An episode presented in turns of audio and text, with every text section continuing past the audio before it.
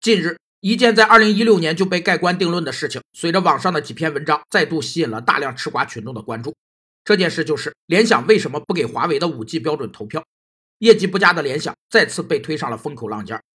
投票是一种在时间有限而决策结果不会对反对者造成消极影响时采用的群体决策技术。有三种投票原则：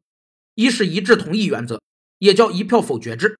二是多数原则，俗称少数服从多数，又分为大多数原则和相对多数原则两种；三是加权投票原则，票数要乘以权重才能作为最终的结果。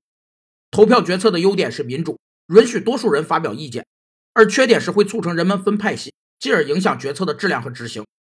事情的真相是，联想在大家都不看好华为标准时，投了高通和华为都力挺的高通标准；